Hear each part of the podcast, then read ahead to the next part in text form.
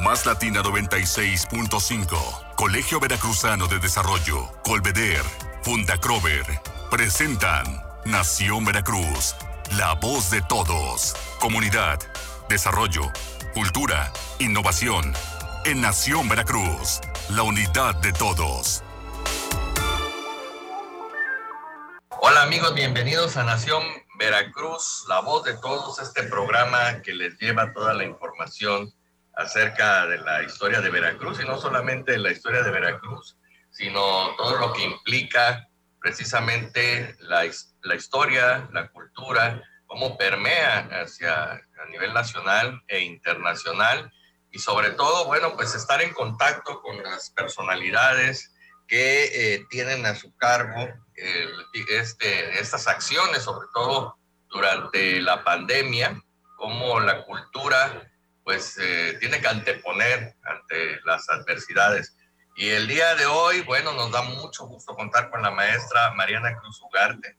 Ella es licenciada en Pedagogía y maestra en Tecnología Educativa por la UPAEP y es coordinadora de comunicación educativa de Museo UPAEP y ha trabajado en otras instituciones como en el DIF, en el área de gestión familiar, diseñando actividades para padres, docentes y estudiantes. Nos da muchísimo gusto recibir a la maestra. Es un honor eh, contar con, con, su presencia hoy, Mariana. Eh, muy buenos días. Buenos días, muchísimas gracias por la invitación. Bueno, Mariana, pues eh, vamos a hablar de este tema que insistimos hace apenas unas semanas a nivel nacional se empezaron a abrir los recintos culturales este, a mí me llama mucho la atención, te voy a poner el ejemplo práctico. Aquí tenemos algunos museos eh, muy importantes como San Juan de Luga, la Fortaleza, el Baluarte Santiago, el Museo Histórico Naval, que vamos a decirlo de alguna manera son los, este, los grandes, ¿no? los grandes museos. Y ellos no han abierto, abrieron los museos municipales. Y me llamó la atención que en, en reuniones decíamos, bueno, pues es que la gente pues no, no va a venir. Y vamos a continuar con la parte digital. Sin embargo, me llamó poderosamente la atención que en esta semana sí ha llegado turismo y ha llegado personas interesadas, no, no solamente turismo internacional, nacional, sino también personas del municipio de Veracruz llegaron a visitarnos. ¿Tú qué piensas al respecto, Mariana?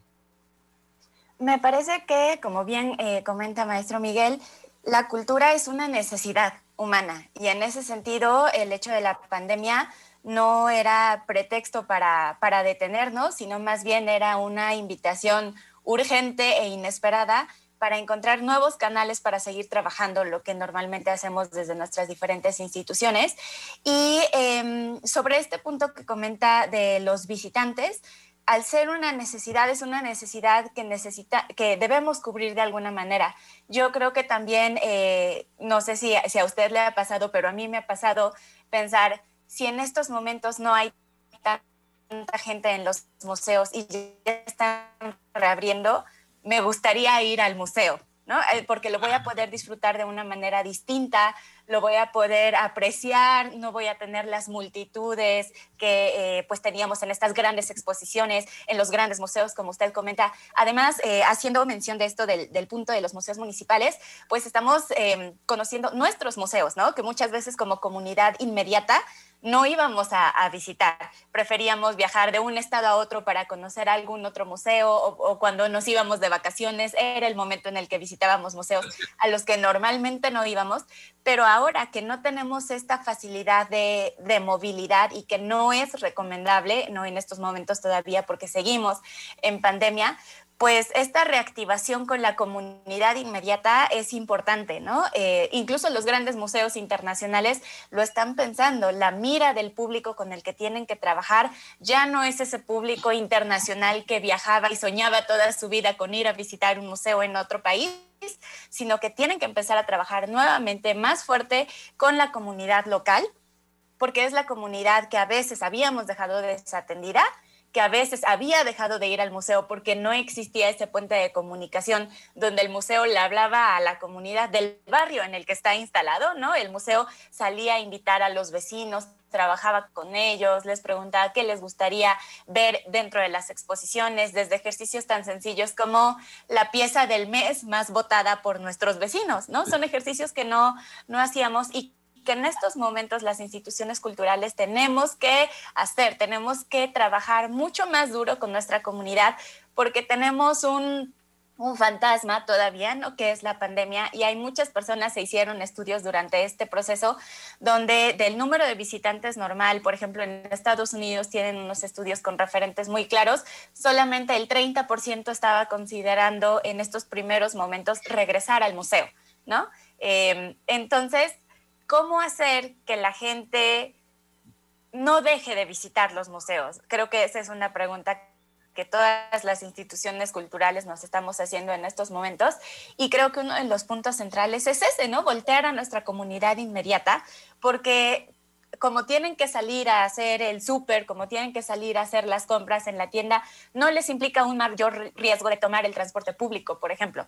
Entonces, pueden ir a visitar el museo en su entorno inmediato y creo que es muy importante que los museos nos estemos planteando cómo trabajar más fuertemente e involucrar de una manera más directa a nuestra comunidad inmediata para reactivar el tema de las visitas y sobre todo siempre tener en cuenta que no se trata de una reactivación eh, arbitraria, sino siempre tener en cuenta la seguridad de los públicos y del personal de las instituciones.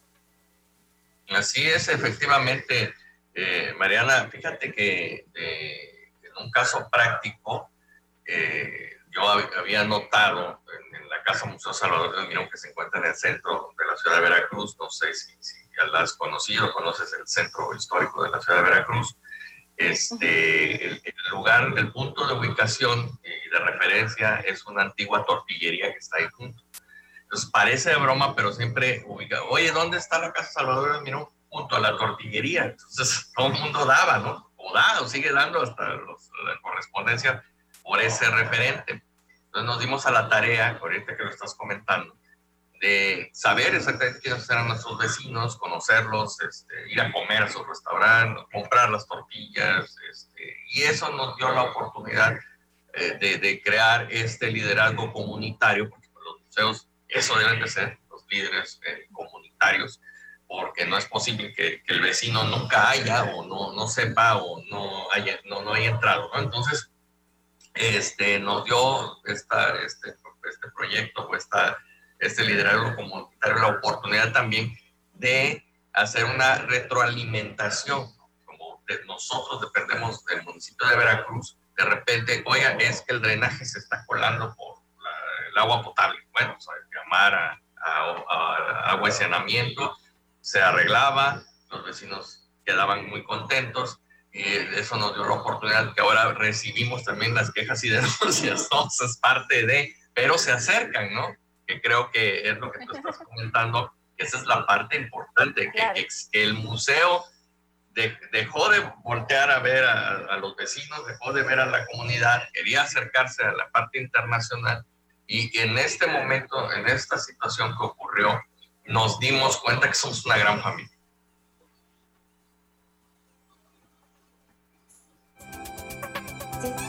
Sí, así es.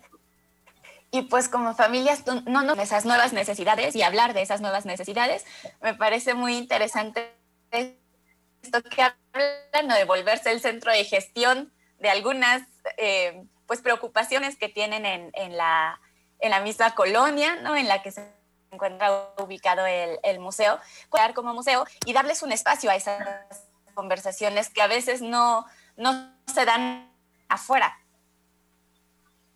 Así es, efectivamente. Este, e, es, parte de, insisto, de, esta forma de, volver a la, parte coloquial, de, acercarnos nuevamente a, la comunidad, porque nos da, eh, si nos elevamos mucho, fíjate que, que María, bueno, vamos a ir a un corte, porque ya me, estoy, ya me gustó más el, punto y espero no estarme desviando del tema que, que ibas a tratar Este, vamos a ir al corte y regresamos en un momento. Esto es Nación Veracruz, la voz de todos. Este programa es presentado por Más Latina 96.5, Colegio Veracruzano de Desarrollo, Colveder, Funda Crover. Ortiz, un servidor, Miguel Salvador Rodríguez Azueta y todo el equipo. Pues, les damos las gracias por estarnos viendo, nos están escuchando a través de la estación Más Latina 96.5 y bueno, en todas las redes sociales llegamos hasta la sopa, como decimos, nos escuchan y nos ven hasta en la sopa. Y estamos hablando con Mariana Cruz, que eh, del Museo Supae, precisamente, un saludo muy afectuoso a Evelyn, a la doctora Evelyn Flores, que nos dio la oportunidad y al rector de, de, la universidad de esta alianza estratégica importante en, en materia de cultura, para estarle llevando a ustedes pues algo positivo después de estar escuchando que tantos datos feos y malos, pues también la cultura es muy importante para relajarnos para saber que tenemos un mejor futuro. Maestra Mariana, ¿qué nos quiere usted contar aparte de lo que ya nos dijo sobre esta reactivación?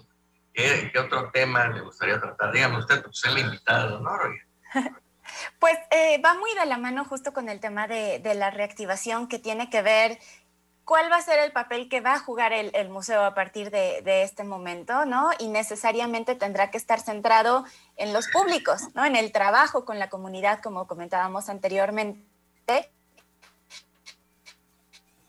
Y bueno, en este sentido, el trabajar con los públicos está muy relacionado también con la función educativa que tiene el museo y no solamente con la función educativa, sino con las nuevas maneras de hacerlo, porque esta situación de la pandemia nos, nos ha obligado a, replantearnos acciones y formas de hacer las cosas distintas a como las veníamos haciendo. Ahora tendremos muchas restricciones al, corto plazo, pensando, por ejemplo, en el tamaño de los grupos que van a poder visitar nuestras instituciones, en si podemos abrir todo el museo o solamente algunas secciones del museo que se encuentren pues, más ventiladas, que tengan una mayor facilidad de circulación. En el caso de museos interactivos, por ejemplo, cuáles interactivos sí se van a poder utilizar, cuáles no, la frecuencia de la limpieza de los mismos. Entonces, el trabajo con las escuelas, por ejemplo, cómo vamos a poder seguir nosotros como museo apoyando a esa función educativa y formativa de las escuelas sin que tengamos como ese riesgo, ¿no? Por los grupos escolares, pues ustedes sabrán que los grupos escolares suelen ser numerosos y suelen ser muchos el mismo día, ¿no? Agendamos como un día, atendemos a esa escuela de primero a de primaria a preparatoria prácticamente. Entonces, ¿cómo podemos nosotros facilitar el trabajo también para que ninguno de nuestros públicos habituales se quede fuera y al contrario, encontremos nuevos públicos que no habíamos estado atendiendo o no habían estado llegando presencialmente al museo. Y en ese sentido yo creo que la parte digital pues ha impulsado mucho lo que se puede hacer. Nosotros en Museo PAEP estamos trabajando un proyecto de kits escolares eh, que se llaman Museo PAEP en posiciones. Tenemos nuestro hicimos entrevistas con expertos para la generación de estos contenidos, las grabamos y ahora lo que hicimos fue estos videos los convertimos en cápsulas pequeñas de siete minutos para que el maestro las pueda ver, las pueda poner en su clase, las pueda dejar de tarea, lo pueda compartir como él, considere y se acompañan de una serie de actividades pensando que le puedan durar una semana. Entonces prácticamente estamos habilitando una unidad didáctica de una semana de, de un tema de la exposición. Por ejemplo, tenemos una sobre el cerebro y enfermedades neurodegenerativas y tenemos un kit para primaria, tenemos un kit para secundaria, un kit para preparatoria, tenemos otra exposición que es eh, sobre huella ecológica y el daño ambiental que generamos por nuestra forma desmedida de consumir, ¿no? A veces estamos acostumbrados a consumir, consumir, consumir y no lo hacemos de una manera reflexionada y dándonos cuenta que pues eso que consumimos se va a transformar en basura y esto que consumimos está generando que se estén talando árboles o se esté gastando en electricidad y está generando un daño al ambiente. Y entonces ahora tenemos esta pues reto, oportunidad al mismo tiempo decir, si no lo podemos hacer de la forma en la que estábamos acostumbrados a hacerlo, lo tenemos que hacer de nuevas maneras y cuáles van a ser esas nuevas maneras y cómo van a ser esos recursos Y si no los tenemos en este momento, ¿qué necesitamos hacer para sí obtener esos recursos, no? Y en este sentido, pues dejar abierta la invitación a otras instituciones culturales a a que busquen alianzas, ¿no? Muchas veces pensamos, no, es que este proyecto va a ser caro, ¿no? No suena caro, no suena de que va a tardar mucho tiempo, que vamos a necesitar mucho personal.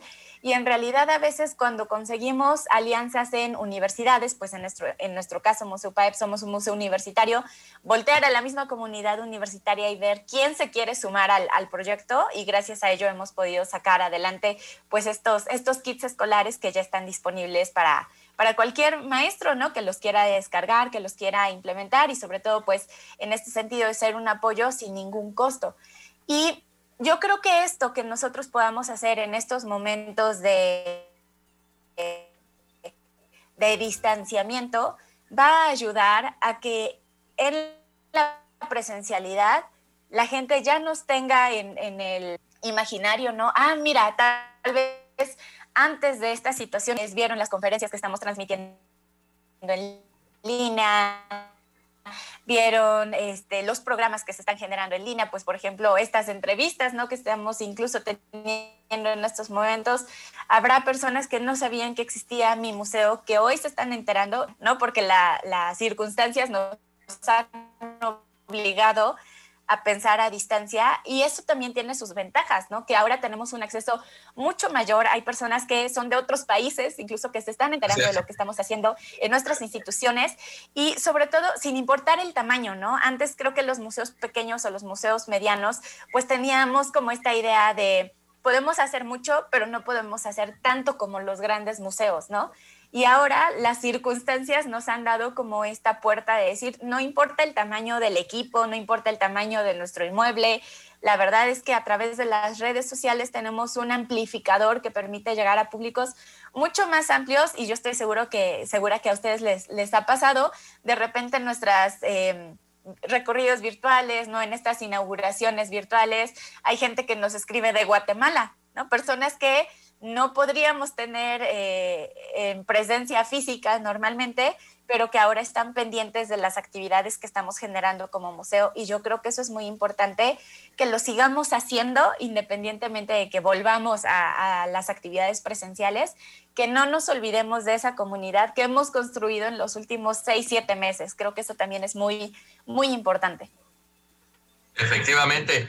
Ahora que está usted comentando eso, eh, la oportunidad que tienen eh, estas nuevas generaciones, incluido nosotros, bueno, usted sí, es de esa generación, yo, pues, todavía estamos ahí en el siglo pasado, eh, de tener la información, pero la diferencia entre información y conocimiento, el, cúmulo de, de, información que corre por las redes sociales y por toda la web, pues es muy, muy grande. Sin embargo, tenemos que ir haciendo una disección de, todo, de, toda esta información para obtener el conocimiento. Y sí, efectivamente me da mucho gusto y he logrado observar que eh, cómo, eh, fíjense usted, cómo, puedo decir, amigos, cómo la parte cultural se ha ido infiltrando. ¿eh? Fíjense nada más. ¿eh? Por, vamos a poner el ejemplo del TikTok. De repente ves muchas cosas que dices, oye, esto es este, vaya, es el límite de, la, de, la, de, la, razón, ¿no? Cuando es cosas Pero también hemos visto a personas de la cultura que se van filtrando y llaman la atención a, estos grupos de, tiktokeros, por decirlo de alguna manera, y se genera un conocimiento. Entonces, este, no, no se vuelve aburrido. Es más, tenemos que ir, por eso digo infiltrando, nos tenemos que ir infiltrando de tal manera que, que, que nos hagamos de, de sectores y que nos vayamos complementando en esos sectores. Eh, lo mismo pasa en todas las, redes sociales, porque ya el, el, um, el esquema uh, ese esquema frío, ese esquema de bronce, ese esquema, pues ya ves que lo mismo pasaba con la, con la televisión oficial o la televisión abierta, o la te, te, cambiaba, lo mismo pasa con, con, el radio. Este programa precisamente fue considerado y, y creado y gracias a Más Latina y al ingeniero Frankie Malpica, para hacerlo de alguna manera muy accesible, muy coloquial, sí con información, sí que llegara esa información, ese conocimiento, pero que fuera atractivo. porque si no, o sea, te cambian, te cambian de canal, te cambian de, de, sistema y entonces las personas dejan de y, se vuelve la parte del entretenimiento. Entonces, eh, abunda el entretenimiento sin conocimiento. ¿Qué opina usted, maestra Mariana? Creo que en este sentido también es muy importante que en lo que nosotros estamos generando como instituciones culturales demos la oportunidad a que nuestros públicos también participen, ¿no? Y, y, nos den su opinión de qué les ha gustado, qué les gustaría hacer de nuevo, que tal vez nosotros no habíamos pensado. Creo que, eh, como decimos, ¿no? Dos cabezas piensan mejor que una y si nosotros como institución nos damos la oportunidad de preguntarle al público, a ellos qué les gustaría, de entrada va a ser mucho más fácil el conseguir visitantes para esas actividades porque surge de sus propios intereses. A veces pensamos que desde nuestro escritorio tienen que salir las grandes ideas y las mejores ideas y que a los demás les tienen que gustar y cuando no les gustan tenemos como esta frustración de por qué no vienen, ¿no? Y si hacemos al revés y si les decimos, bueno, ahora por ejemplo, que no nos estamos viendo de manera presencial, no hemos tenido reuniones con amigos desde hace quién sabe cuánto, ni con nuestra familia, ¿por qué no generamos actividades donde podamos hablar con otras personas? Tal vez cursos virtuales, talleres virtuales, demos oportunidad de que hagan, hagamos exposiciones virtuales con sus piezas, ¿no? Por ejemplo, con lo que ellos estén generando, con sus historias que nos quieran contar. ¿Por qué no hacer ese tipo de actividades donde el flujo va a ser mucho más natural porque los estamos involucrando en el proceso desde preguntarles si les gustarían este tipo de actividades, que participen en la generación incluso de lo que se va a exponer, ¿no? Sí. Y pues ¿por qué no incluso llegar a invitarlos a ser los guías ¿no? de esta exposición o tener alguna intervención? Entonces, de esa manera va a ser mucho más orgánico el flujo de, de, visitantes para nuestras exposiciones, porque parte de un interés del público, ¿no? Y creo que en ese sentido, para que no nos cambien, como comenta maestro Miguel, pues asegurarnos de que lo que estamos haciendo sea de su interés y también pues darnos la oportunidad de preguntarles, bueno, ¿y qué te gustaría que se generara dentro de, del museo?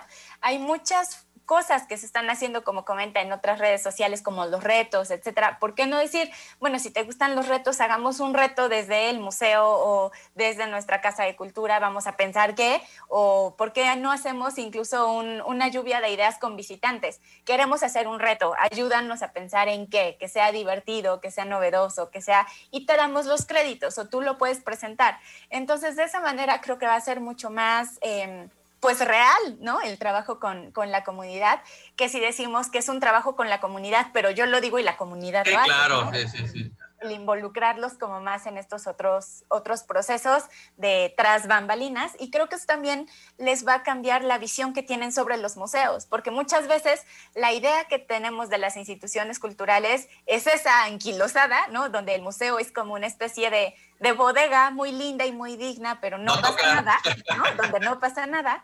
Y entonces cuando ellos se vuelven parte del proceso se dan cuenta de ese dinamismo que normalmente no se ve cuando uno lo visita, ¿no? Porque siguen siendo espacios donde la gente es muy respetuosa, donde normalmente parece que uno cruza la puerta y se hace un silencio mágicamente, ¿no? Entonces, cuando ven todo ese dinamismo que hay detrás de el generar la obra, de cómo se va a explicar a los visitantes, sí cambia la idea de lo que es un museo y yo he notado, por ejemplo, con con alumnos de la universidad que son de servicio social y nos apoyan en estos procesos, se vuelven visitantes como más naturales de nuestro museo y de otros museos, porque ya valoran distinto o pueden apreciar diferente todo lo que la institución les está queriendo decir, desde por qué hay cédulas, por qué se escriben de esa manera, cómo les pueden dar una lectura, a quién le pueden preguntar, incluso ya hacen como su, su lista de preguntas antes, ¿no?